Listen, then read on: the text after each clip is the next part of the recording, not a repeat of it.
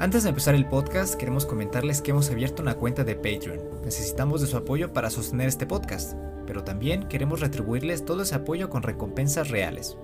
Acceso al servidor de Discord, sorteos de videojuegos, acceso a los episodios dos días antes de su publicación, así como un pixel art personalizado de bienvenida para los niveles 2 y 3. Consulten la lista completa de beneficios por pertenecer a la congregación de la llama en patreon.com barra la hoguera podcast.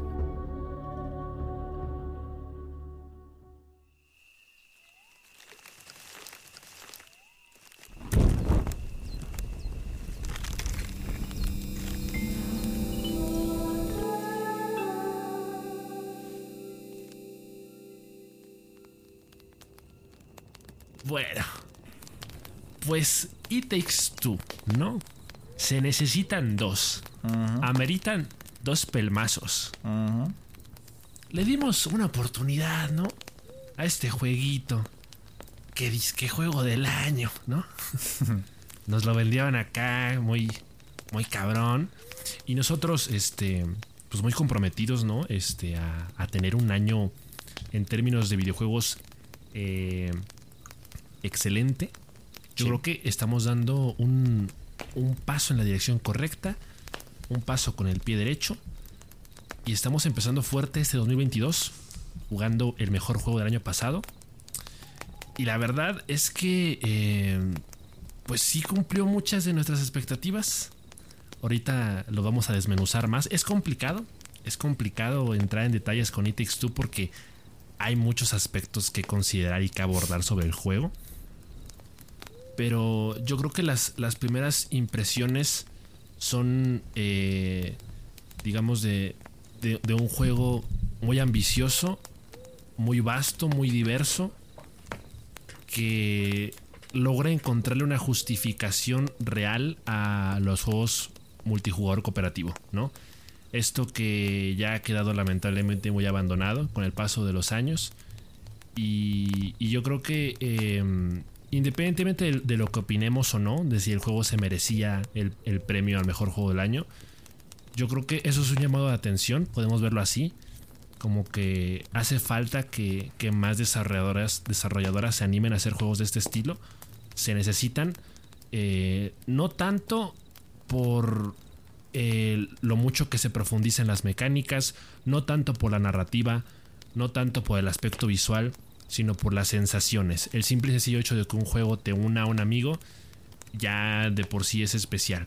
Eh, porque claro que hay juegos multijugadores, claro que hay otras experiencias más o menos ahí similares, pero yo creo que realmente nada, nada se le compara a, a. En ese sentido sí podemos decir que es un juego bastante innovador. Eh, porque de pronto, por ejemplo, está Portal, ¿no? Eh, Portal también es un juego cooperativo pero es un cooperativo que de pronto eh, es un juego, digamos, de esperar a que el otro haga algo, ¿no? No, no es tanto acción simultánea, sino que es un juego como de, pues yo primero le muevo aquí, luego tú le picas allá y hasta que tú no le piques ahí yo no puedo avanzar. También hay muchos multijugadores que, por ejemplo, eh, el multijugador como tal, el cooperativo es una opción, o sea, es opcional, de que tú lo empiezas a jugar y el juego tiene la opción de jugarlo en multijugador, pero en realidad al final del día un solo jugador se lo puede pa pasar y el otro nada más estuvo especteando. eh, entonces It Takes Two lo que logra realmente en ese sentido es agregar una justificación para que los dos personajes que vayan a jugar eh, se sientan útiles, se sientan eficientes, se sientan importantes, relevantes para la historia. Eh, no es un juego basado en habilidades, o al menos no tanto en el sentido de que el, el, jugador con las mejores habilidades se imponga al otro y prácticamente no lo deje jugar. Eh, se incentiva la, la, competitividad en los, en los minijuegos. Pero, pues de entrada, de entrada es eso, ¿no? Un juego multijugador cooperativo en el que, pues, aquí está de por medio una relación rota. Uh -huh, sí. Puedes dar más detalles de eso. ¿Qué, ¿Qué pasó? ¿Qué opinaste de la relación del It. Está muy bien aterrizado la cuestión de esta pareja. Para empezar, el mediador de estos dos, de Cody y May, pareja que está divorciándose y está cruzando por un momento difícil, eh, es un libro. Es un libro que su propia hija Rose, este, aparentemente eh, compró según en segunda mano y que con un fuerte deseo le pide que por favor sus padres no se separen. Entonces mágicamente estos dos entran en, los cuerpos de unos muñecos que su propia hija hizo y quedan atrapados ahí. Y este libro, el doctor Hakim, es el mediador y el guía también en esta aventura eh, que busca que ambos se reconcilien y que encuentran ahí nuevamente la chispa que perdieron como pareja. me gustó lo que dijiste sobre la cuestión de que este juego realmente te obliga a colaborar. Y esa es una frase que el doctor Hakim repite 100 veces, ¿no? Collaboration. Todo el rato. durante las 12 horas que jugamos, eh, la colaboración era el fundamento principal de este juego. Y es algo que me gustó bastante. El juego no te permite avanzar si no colaboras, literalmente, ¿no? Si, si, no es por fuerza de los dos, si los dos no cooperan, si no ponen de su parte, no puedes avanzar. Entonces, eh, desde ahí me pareció un buen punto de partida. Eh, para que estos dos comenzaran a arreglar su relación y por supuesto para desarrollar las mecánicas del juego, que me pareció eh, una forma muy, muy buena para presentarte las mecánicas y las funciones principales de, del juego, los fundamentos como jugador. Sí, básicamente todo el juego gira alrededor de tener que arreglar la, relación de estos dos, ¿no? De, de y, y de May.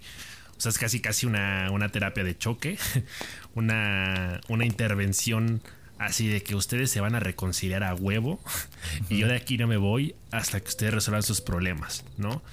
Eh, yo, creo que la, premisa del juego eh, está muy bien definida porque yo creo que esto es hasta algo típico, ¿no? Yo creo que hasta suena cliché.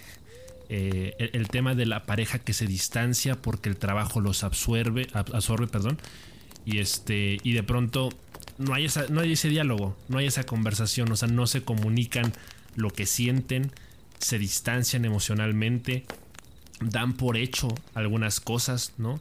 Uno sobre el otro. Eh, e, ese distanciamiento genera esta, esta mala vibra entre ellos. Y, y por eso eh, aquí el doctor Hakim viene y dice, ok, ustedes tienen que trabajar, o sea, ustedes tienen que obligarse a, estar juntos, básicamente. Y, y, ahora sí que yo creo que no hubo mejor premisa para un juego así, ¿no? Un divorcio, una pareja en proceso de divorcio. Porque pues están obligados a, a colaborar. Y no solo eso, sino que en el progreso del juego eh, van, como que teniendo referencias a su relación, ¿no? Van acordándose por qué empezaron su relación en primer lugar, ¿no? Van identificando por qué falló. Y, hay como que esta, esta serie de, de referencias a, su pasado, ¿no? O sea, por ejemplo, tan solo el primer nivel. El primer nivel, el, el boss final es una aspiradora. Sí, eso, me gustó mucho. Me gustó, me gustó mucho porque parten parten por los problemas más básicos que detonaron en su divorcio o detonaron en, iniciar esta relación eh, difícil entre estos dos. Empezaron a descuidar su casa, empezaron a descuidar sus aficiones, se perdieron a ellos mismos al principio. Y eso te, lo das cuenta, te das cuenta con el primer boss eh, que tú bien mencionas, que es esta aspiradora, que me parece que es May, ¿no? La que no le dio mantenimiento, no le dio limpieza y quedó allí abandonada y tirada.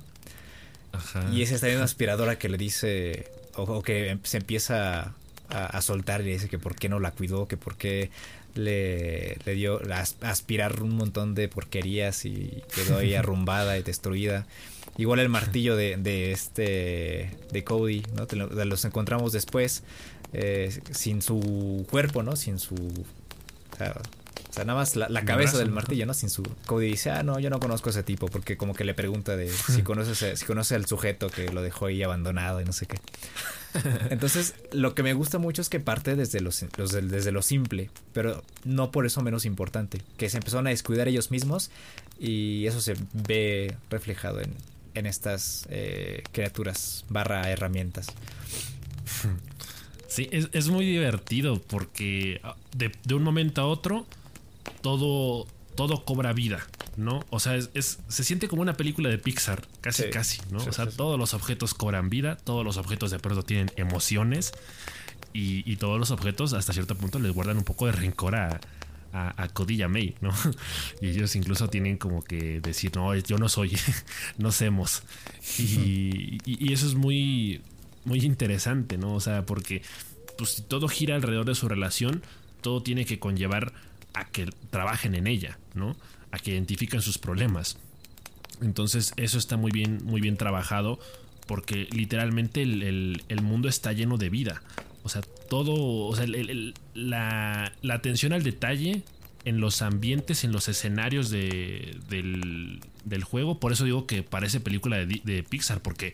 Eh, o, de Disney, ¿no? Porque, por ejemplo, en Zootopia, o sea, yo cuando vi Zootopia, dije, güey, o sea, que, o sea, literalmente la ciudad, Zootopia, o sea, el nivel de detalle que le ponen a, a los escenarios de la ciudad es, o sea, es impresionante. Y en It Takes Two es algo bastante similar.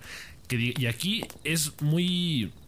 Es muy divertido porque es, trabajar en un escenario reducido. es decir, en algo que se minimiza. ¿No? O sea, cómo, cómo haces. cómo desarrollas un nivel en un ático, en un árbol, en un sótano. En una esfera. O sea, en una esfera, en una estantería. O sea, ¿y cómo profundizas en eso para eh, darles mecánicas, para darle coherencia a todo, para que todo progrese de forma coherente dentro de la narrativa? Y, cómo vas este, complementando con, las propias mecánicas del juego.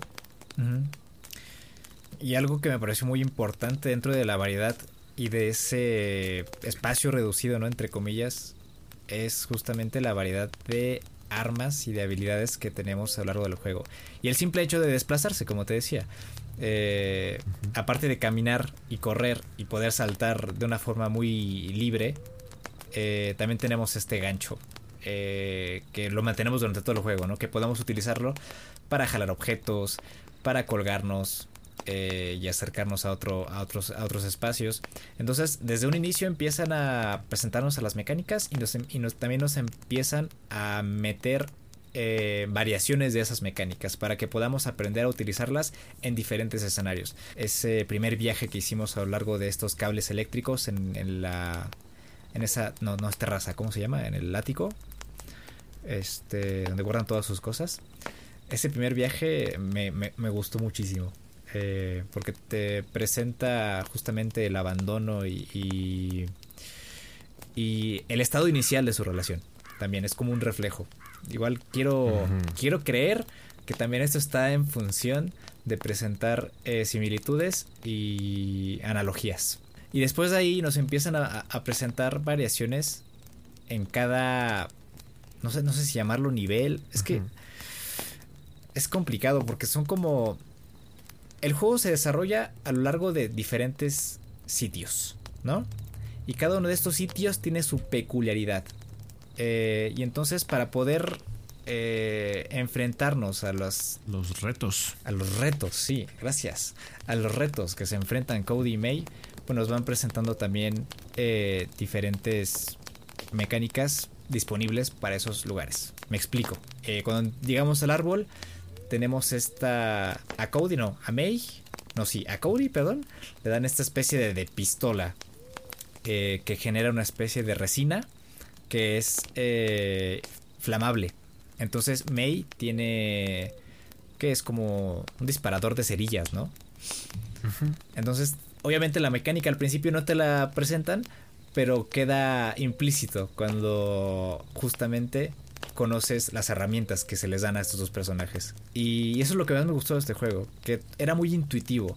El poder interactuar y cooperar siempre fue muy intuitivo y es por eso que siempre mantuvimos un buen ritmo a lo largo de la aventura. Eh, incluso justo al, encontrarnos con jefes o, o, enemigos más fuertes, siempre encontrábamos la forma de derrotarlos. No diría fácilmente, pero rápidamente. Siempre encontrábamos la forma y no era como que estuviéramos ahí media hora intentando buscarle forma al combate o al propio stage. Sí, yo, creo que definitivamente no hay forma de que el juego en algún momento se sienta difícil. O sea, al menos no difícil en cuanto a no saber las mecánicas o que se te hayan olvidado. Sí, no te frustra. Porque Sí, exacto. O sea, el, juego es muy, muy amigable. O sea, sí está hecho para un público muy extenso. Incluso muy recomendable para el jugador casual. Porque incluso es, es matar dos pájaros de un tiro, ¿no? O sea, para quien apenas está empezando a jugar videojuegos, tiene una introducción directa a una infinidad de, mecánicas diferentes. de géneros. ajá, de géneros. Y de géneros. O sea, tienes muchos géneros de juegos en, en uno solo.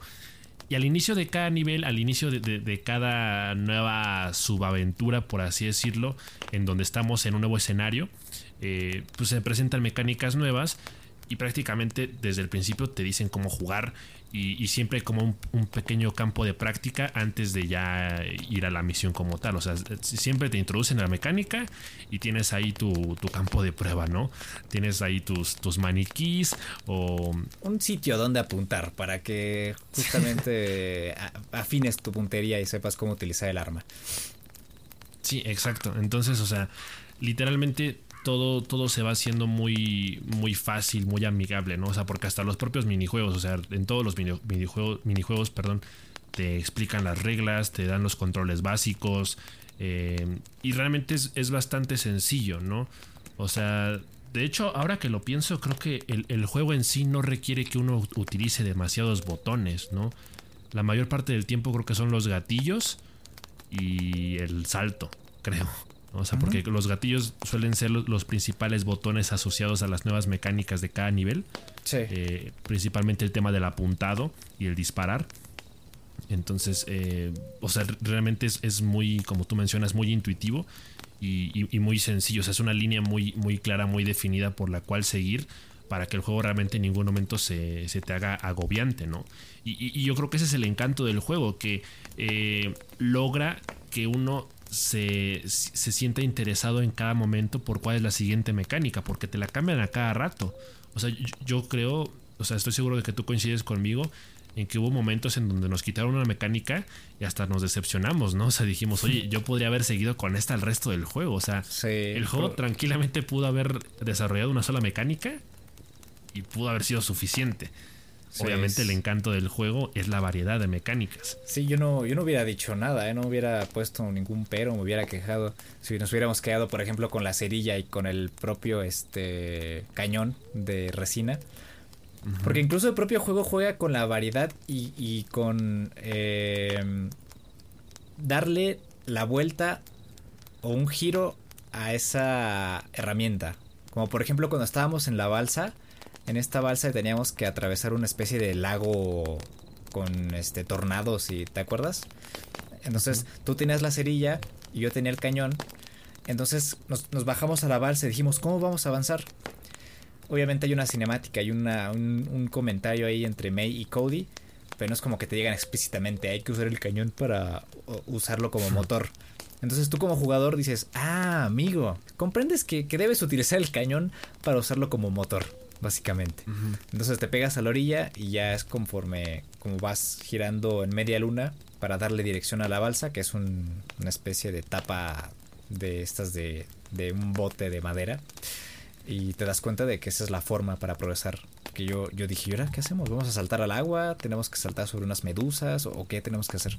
Entonces simplemente el juego te presenta las herramientas, te da una pista y tú como jugador tienes que decidir cuál va a ser el siguiente paso o cómo le vas a dar uso a esa herramienta en ese momento. Sí, y, yo creo que hasta lo hace bastante evidente, ¿no? Porque, por ejemplo, en, esta parte de la, la savia y, los, y los encendedores, o sea, está muy definido quién tiene que hacer qué. O sea, porque, por ejemplo, las partes en las que uno sabe que puede pegar la savia son las partes amarillas. Ahí es donde puedes poner la, la, savia, ya sea para que May con un disparo lo incendie, lo explote, o bien para que por peso la cosa baje, el mecanismo baje. Y May por el otro lado sabe que también activa ciertos mecanismos disparándole a las dianas. Entonces, eh, e, e, eso como que en, todo momento hace que uno ya tenga, a, a pesar de que estamos juntos, ya cada quien sabe lo que tiene que hacer está bastante bien explicado, ¿no? O sea, y, se obvia bastante en algunas partes que el trabajo en sí es colaborativo. O sea, por ejemplo, para derrotar a un jefe eh, hay que juntar la savia para luego hacerla explotar con el cerillo. Entonces de los dos depende que, se siga progresando. Entonces eh, eso me gusta mucho porque em, diríamos que, o sea, por ejemplo, tú y yo lo que hicimos fue intercalarnos partida a partida eh, el tema de que hoy, hoy me toca a mí con Cody y a, ti con May y al día siguiente es al revés, ¿no? Pero en realidad uh, eh, yo creo que pudimos habernos quedado toda la partida con los mismos personajes y aún así no hubiéramos sentido el, cambio porque de todas maneras las mecánicas iban a estar cambiando constantemente.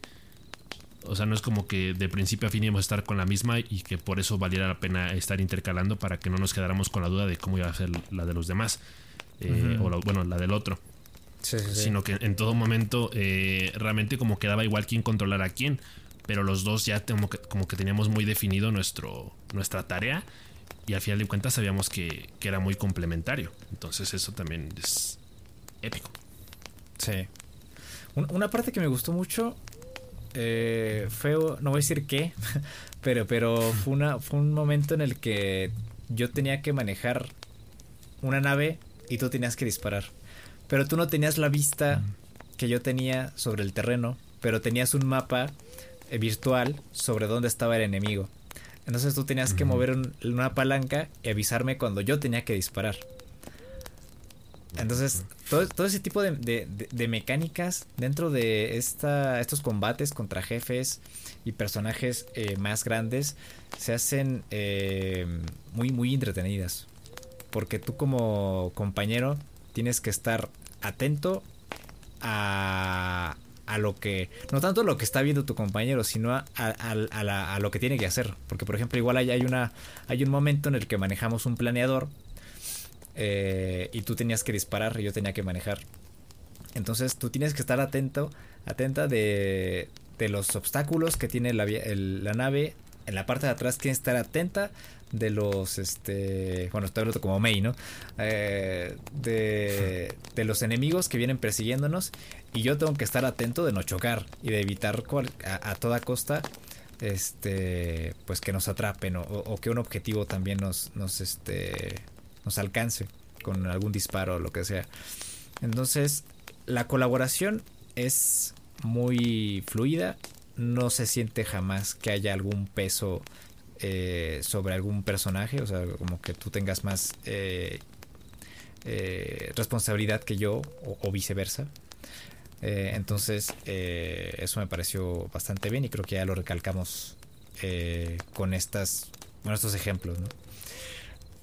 Sí, ahorita que mencionas eso, me acordé que, o sea, realmente es un juego que que sí tiene ahí el, tema del timing como que muy a, flor de piel. ¿no? O sea, si hay que estar, como tú dices, no atento a lo que hace el otro, sino a lo que tiene que hacer. E, eso también lo hace, yo creo que lo hace un juego muy frenético, ¿eh? Eso sí hay que decirlo, es, el ritmo del juego por partes sí hay sí tiene muy muy, muy marcado este, este ritmo más, más rápido. Incluso hay, hay muchos, creo recordar que, que sí hay muchas partes como de persecución, como de que el mapa se esté acabando o, o que nos están persiguiendo, por ejemplo, creo que los, los osos perezosos o, no me acuerdo qué eran. Ah, son como... ¿Estaban durmiendo? Ajá, como topos, son como unos topos. Una, una madriguera de topos.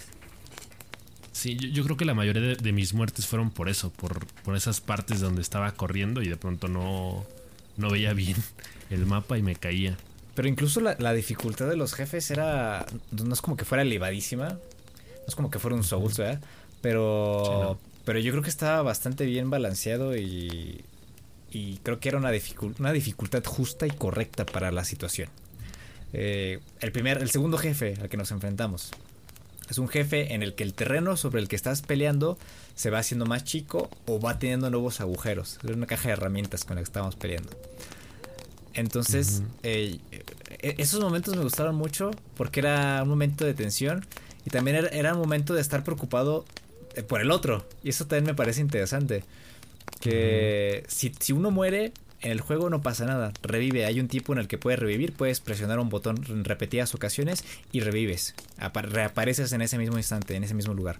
Pero si ambos mueren, tienen que repetir desde cero ese, bueno, el combate, al menos con, los jefes.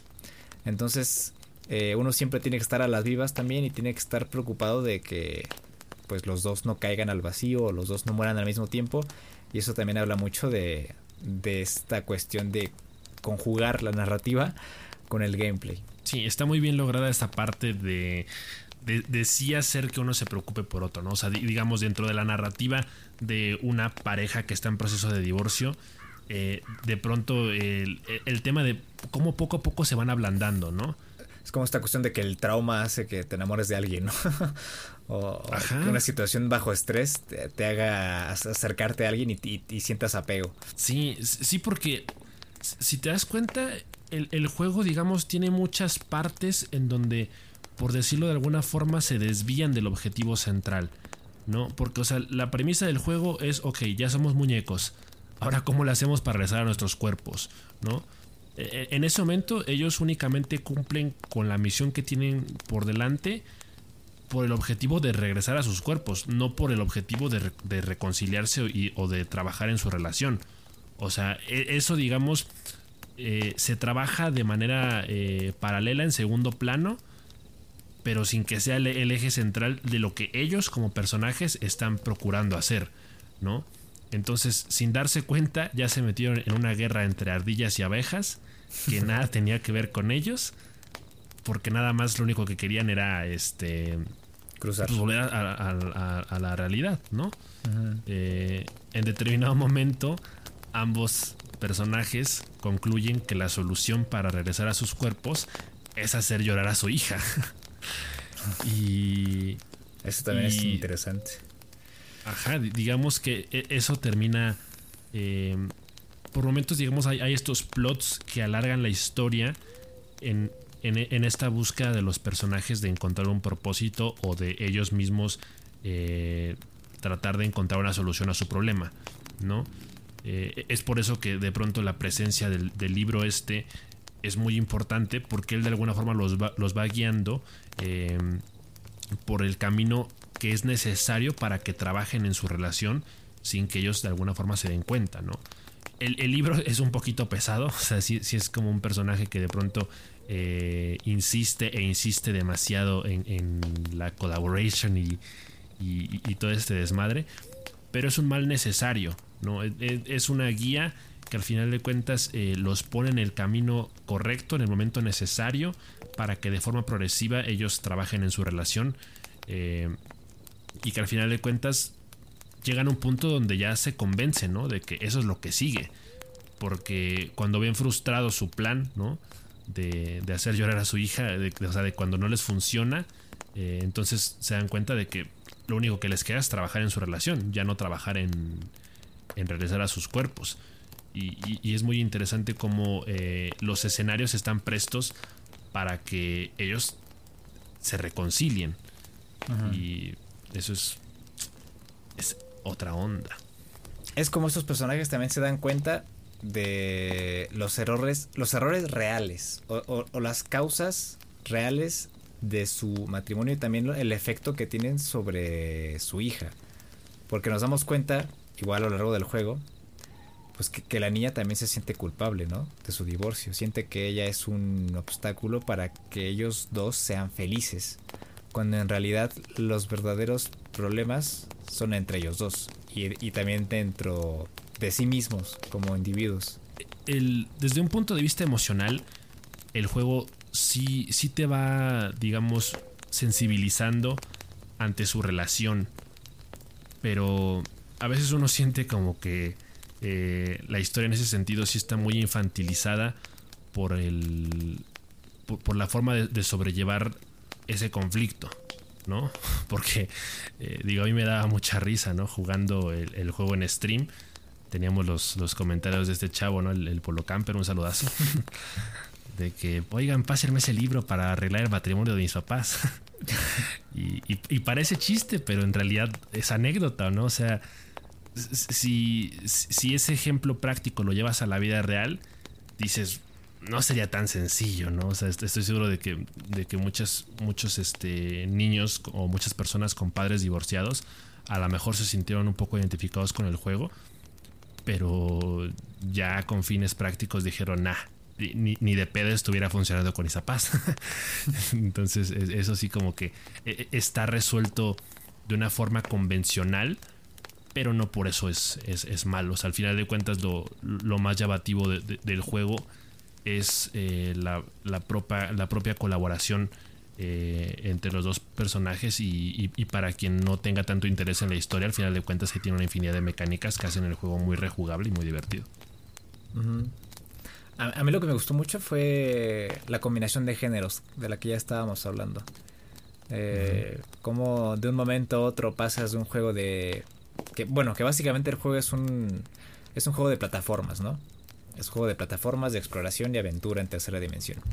Yo hablo de estos momentos en los que el juego se convierte totalmente en un juego diferente, en el que se convierte en un juego de peleas o en una especie de diablo.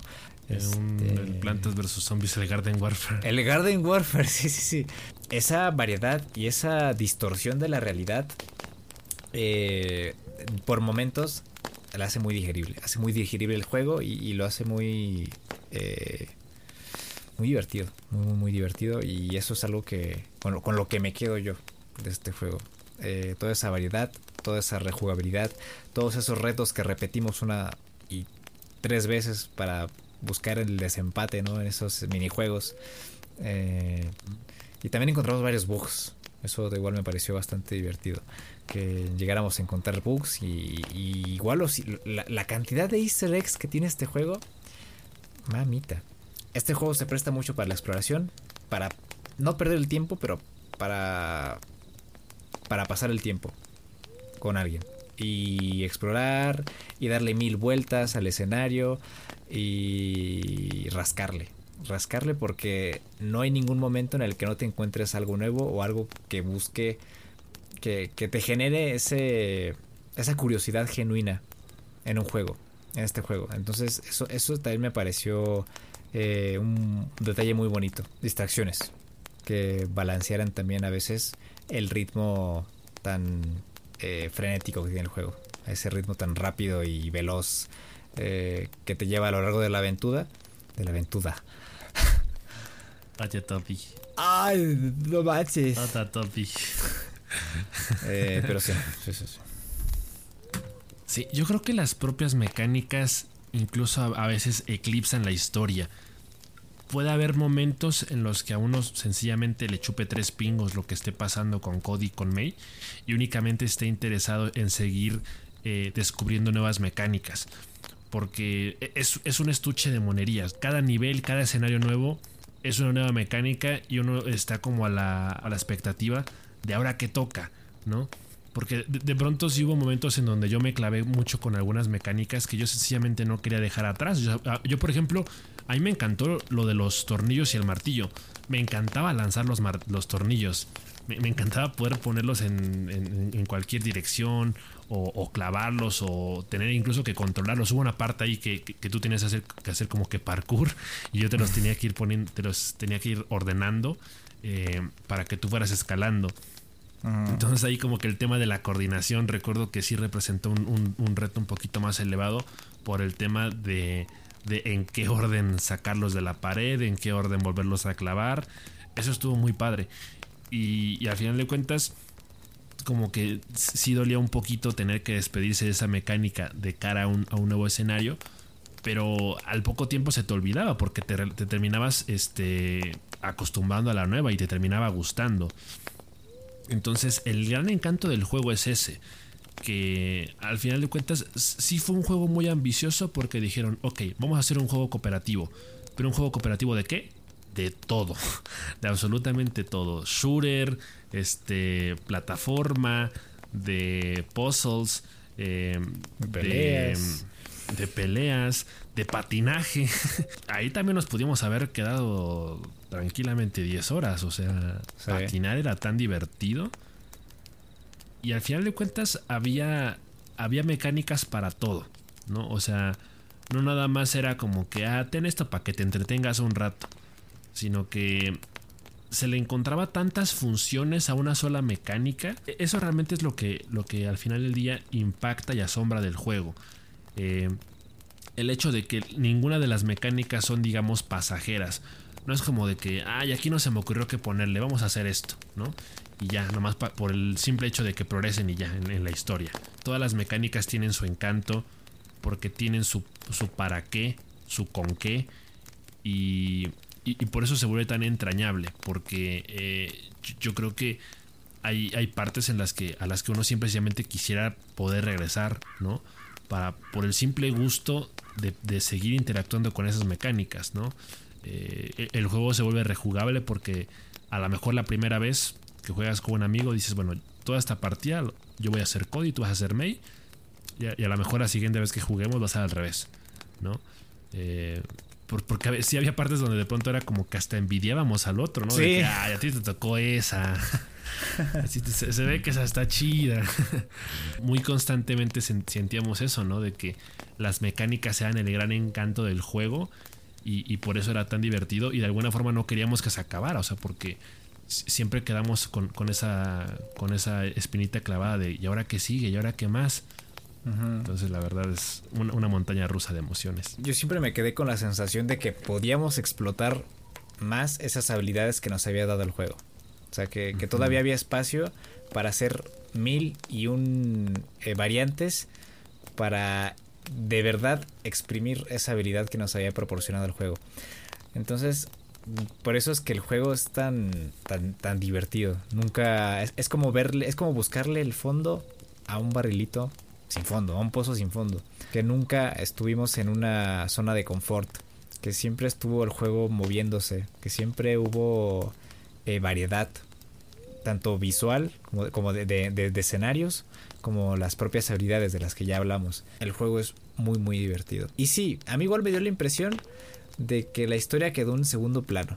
Después de todo lo que hicimos y después de todo lo que exploramos y jugamos y destruimos y hicimos, eh, hay una parte ahí que no vamos a contar, de la que vamos a hablar seguramente en el spoilercast, eh, pero que nos dejó en shock. Nos llevaron al límite. Emocionalmente, mentalmente, digo. Hasta era confuso, ¿no? Sí. Porque el, propio ambiente del juego. No encajaba con el ambiente. Exacto. O sea, como que uno en, uno en primera instancia dice, ah, esto es infantil, amigo. O sea, es. O sea, parece de, sacado. Para esto parece Toy Story. o sea, por el diseño de los personajes, por el diseño del ambiente. Eh, uno no, pensaría que el juego de pronto se atreviera a, ser muy crudo en ciertas partes. Y sin embargo sí lo hace. A, veces sí es como desconcertante de, oye, mano, esto no me lo esperaba, espérate. Y, como que te toma, te toma por sorpresa. Sí, y eso también es, es algo que, me gustó bastante. Que buscara desencajar, desencajarnos la mandíbula con esos momentos o con, con, con ese momento en específico que ya sabes cuál es. Este. Ah, es que, es que está de locos. Es que de locos, de locos, de locos, de locos lo que, lo que llegaron a hacer. Incluso aquí incluso podríamos ir entrando a la, zona de las cosas que no nos gustaron. Pero a mí me hubiera gustado que hubiera alguna especie de interacción más profunda con los NPC en esta, en esta especie de áreas. Eh, si hay momentos en los que podías, por ejemplo, hubo un momento en el que había un caballero, ¿te acuerdas? Y había como tres masas de slime. Entonces el caballero estaba atorado en ese slime. Entonces tú, tú lo jalabas, lo arrastrabas y a la hora de jalarlo y de, lograr desatorarlo de ese slime, eh, salía volando y terminaba cayendo en otro. y luego lo zafabas ahí y terminaba cayendo en otro slime. Entonces era un círculo vicioso del que no, no podía salir. Cosas así son las que yo me esperaba que, que, hubiera más en el juego. Que, fueran, que incluso pudieran ser consideradas como tonterías, pero son cosas que me hubiera gustado ver más por el tono que el juego tiene. Sí, creo que fue un apartado un poco desaprovechado. En, todo momento quedaba muy claro cuál era el objetivo del juego. Eh, entonces, eh, a lo mejor sentían que ayudar a los demás como tal no cumplía con la narrativa del juego cuando el tema, cuando el eje central era ayudarse a sí mismos y ayudarse entre ellos. Claro, sí. Entonces, puede ser que a lo mejor por eso lo hayan dejado un poquito de fuera, pero sí, ahora que lo dices, tienes, tienes razón y tiene todo el sentido del mundo. O sea, como que si va partes donde de pronto llegas y hay muchos personajes, o sea, lo inanimado cobra vida, están ahí para que tú los veas, pero no tanto para que interactúes con ellos. Entonces, eh, son, son un gag cómico hasta cierto punto, son, se agradece, pero no tienen un gran impacto. Entonces, yo creo que, sí. Yo creo que todo ese esfuerzo que pudieran haber metido en estos personajes lo, metieron en los minijuegos, porque son cientos, cientos de minijuegos. Y también en, en algunos voces por ejemplo, a mí la, la batalla contra los, los estos, el rey y la reina en el tablero de ajedrez, me encantó. Me encantó ese boss. Tenía un tinte de Souls y un tinte de Diablo también por, por la propia perspectiva y, el sistema de combate. Ahora sí que nos fuimos sobrados. Como cuando vas a, a, comer y te llevas ahí un postre por parte de la casa y, y te lo llevas ahí en tu este en tu empaque desechable y ya te lo, te lo cenas mientras ves una película. Qué específico, ¿no? Este, pero sí, sí, sí, sí. Nos dieron para llevar. De pronto hay detallitos muy pequeños que incluso hasta parecen insignificantes o que parece no, no tener mucho sentido criticarlos. Por ejemplo, no me gustó o no fui fan de el modelado o el diseño o la iluminación o no sé qué sea de los personajes en el mundo real. Como que uh, estuvo un poquito descuidada esa parte, o sea, porque se ve que le pusieron mucho esfuerzo a los personajes en miniatura, a los muñecos, a los escenarios, pero luego ya en la vida real, como que la apariencia del Cody humano, de la May humana o de Rose, la niña, eh, como que sí se veían ahí medio de plástico, muy ahí muy robóticos, sin muchas expresiones faciales. No me hubiera molestado que los hubieran caricaturizado un poquito. Para que resultaran más atractivos. O para que no desentonaran con la apariencia del mundo de los personajes en miniatura, ¿no? Yo creo que ese es, ese es el, error ahí que, que, que, que comentas, ¿no? Sí, o sea, incluso yo lo dije, por un ratote se me olvidó cómo se veían Meiji y Cody en la vida real. Y cuando regresan a la realidad, o sea, cuando vuelven a la normalidad, yo dije, ah, chingas, ¿son ellos? Porque no se parecen. no se parecen a su contraparte en, miniatura, en juguete. Que dices, bueno, los muñecos no necesariamente tenían que parecerse a ellos, porque pues dentro de la lógica del juego, pues eran muñecos que Rose hizo, eh, o sea, inspirados en ellos, pero no basados en ellos necesariamente. Eh, pero yo creo que sí, ya como que al final sí te das cuenta de que sí desentona un poco y que a lo mejor que se hubieran parecido un poquito más lo hubiera hecho más digerible. Sí. Lo, que sí no puedo ponerle un pero y incluso estoy encantado es con la voz de May. Con ese ah, ¡Hey, cabrón! Esa, esa voz me encantó, no sé por qué. No sé por qué. Incluso después de ver el juego me puse a buscar quién era la actriz de la voz. Porque esa voz así como ¿Cómo lo explico? Es como una combinación de entre una señora adulta y una persona joven. Eh, pero arrastradito. Arrastradito, así suavecito, bonito. no sé. Como que si fueras a terapia, esa es la voz que te gustaría que tuvieras tu terapeuta para, para que fuera más amena la sesión. Creo que yo sí sentí que hubo partes en las que como que los minijuegos, por ejemplo, estaban ahí muy para justamente para lo contrario a lo que la historia base pretendía. ¿No? O sea, y, eso estaba. Eso era bastante lógico, como que estaba bastante explícito, ¿no? Que el, juego base es colaboración. Los minijuegos ya son retos entre los dos, ¿no? Entonces eh, había juegos que de pronto pues sí tenían que ver más con una parte de habilidades. Eh, yo en ese sentido no, no, pude evitar como que encender ese lado competitivo y pues tengo que decirlo, o sea, tú me ganaste la mayoría de los minijuegos. Entonces, hubo veces que no voy a, no voy a negar que, yo sí me como que me quedaba picado. Como que decía, hijo de tu pinche madre. me acuerdo que hubo un día que los cuatro minijuegos me los ganaste. Los cuatro minijuegos de ese, día me los ganaste todos. Ah, Entonces, sí, e, ese día sí terminé bien tilteado, así de verga, güey. Entonces yo, sentía que e, e, eso ya depende de cada quien, porque depende de qué tan en serio te lo tomes o, de qué tan competitivo seas. No diría que es un defecto del juego en sí, pero diría que sí estuvo presto para que yo me desviara del objetivo central. Si el juego trataba de sensibilizarme para que yo eh, eh, disfrutara el colaborar con mi amigo, al final lo que me provocaba era, era casi casi odiarlo.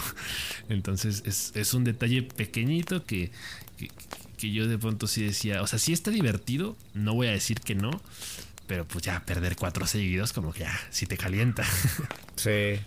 Incluso no, no, notaste o no sentiste como que los minijuegos iban evolucionando conforme la, mm, la relación de May y Cody iba también evolucionando. Tipo, los primeros eh, minijuegos eran como de enfrentamientos cara a cara. O sea, literalmente era así como de uno enfrente del otro. Y los que seguían eran como juegos en los que ambos tenían un carril y viajaban a lo largo del carril. Igual seguían compitiendo, pero ya no estaban encarados, ¿me entiendes? Sí, había partes en las que de pronto, como tú dices, seguían compitiendo, pero a lo mejor de pronto era de que ah, a ver quién llega más lejos. O sea, ya no es te, golpeo para ganar o, hago algo para que tú pierdas, sino que pues a ver, a ver a, quién de los dos le sale mejor y ya. Entonces, podríamos animarnos a decir juego del año ese men. Si cumple con las características de un juego que diríamos es inolvidable y, y que merece todos los reconocimientos.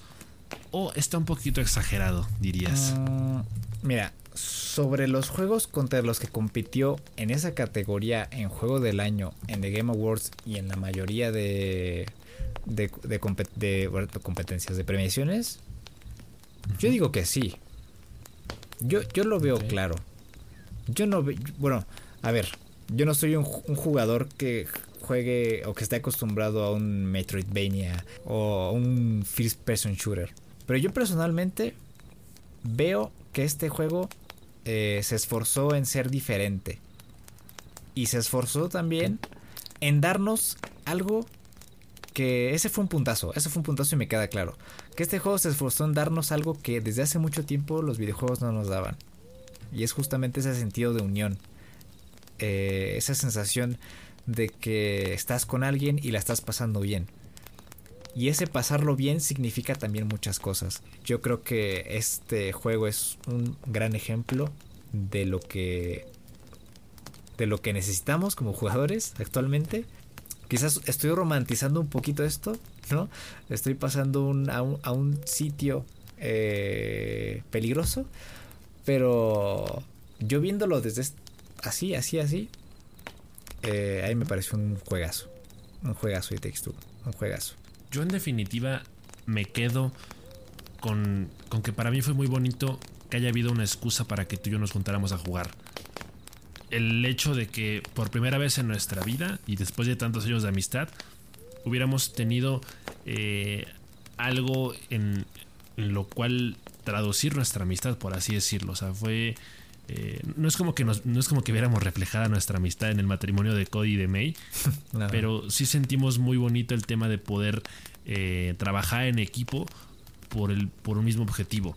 Eh, porque a pesar de todos los juegos que hemos jugado en su momento, eh, a pesar de colaborar en el Minecraft para armar nuestra casita o etcétera, nunca habíamos tenido algo que, realmente nos conectara a ese nivel emocional y que a los dos como que nos, nos beneficiara en, el, mismo sentido, ¿no? En, la misma cantidad. Si es un antes y un después en el tipo de juegos que esperamos poder jugar en el futuro porque realmente pocas experiencias hay así. Y, eso la verdad es que está muy, muy bien logrado. O sea, creo que lo que el juego eh, como tal eh, supone, lo que el juego implica, ya, ya es un, trabajo muy grande. Eh, porque de pronto yo sí me atrevo a decir que a lo mejor It Takes Two es un juego que apunta a ser un juego muy emotivo y al final no diría que conecté tanto con los personajes o que. Bueno, no, que no conectara con ellos, sino que no empaticé tanto con su situación. Por lo que comenté hace ratito, ¿no? De qué tan realista es que así de simple se haya resuelto su, matrimonio, ¿no? Eh, sin embargo, creo que todo dentro del juego tiene coherencia, la música lo complementa muy bien, las mecánicas están muy bien logradas y tienen su razón de ser, no están ahí porque sí. Eh, entonces, este juego sí merece todos los reconocimientos en ese sentido por eh, ser la excusa para esas experiencias y para esas anécdotas que se vuelven muy valiosas, que se vuelven muy entrañables. Y, ojalá que esto sea el, parteaguas para que en el futuro haya más juegos enfocados en, mecánicas más o menos similares. Esperamos que haya sido de su agrado esta reseña, estas opiniones, impresiones, sensaciones de nuestra parte. Eh, la verdad es que si no han jugado It Takes Two, se los recomendamos, pero muy, muy ampliamente. Eh, tiene este, entre comillas, defecto de que hay que jugarlo con un amigo. Entonces, pues para los que no tengan amigos, pues lo lamento mucho. F. Buscan ciudad, Sí, es una excusa, es una excusa para buscarse amigos, porque aparte eh, este juego tiene lo del pase de amigo, entonces con que uno de los dos lo compre, el otro lo, juega gratis. Entonces aprovechen eso, eh, realmente eh, disfruten el juego, aprovechen sus mecánicas, sáquenle todo el provecho o jueguenle todas las veces que quieran y, pues denos sus, propias impresiones del juego, denos su, propia opinión. Recuerden que tenemos un montón de, vías de contacto. Eh, que puede ser a través de precisamente de nuestro Patreon, eh, que les da acceso a, nuestro Discord para estar en contacto con nosotros. También estamos eh, en redes sociales, en Twitter, estamos en Twitch. ahí fue donde, donde vivimos esta experiencia en primer lugar. Entonces, a los que nos acompañaron en, esos directos también les agradecemos mucho. Em, y pues nada, eh, espero que estén muy bien. Gracias por escucharnos una semana más. Cuídense mucho. Nos estamos escuchando pronto con más. Y hasta luego.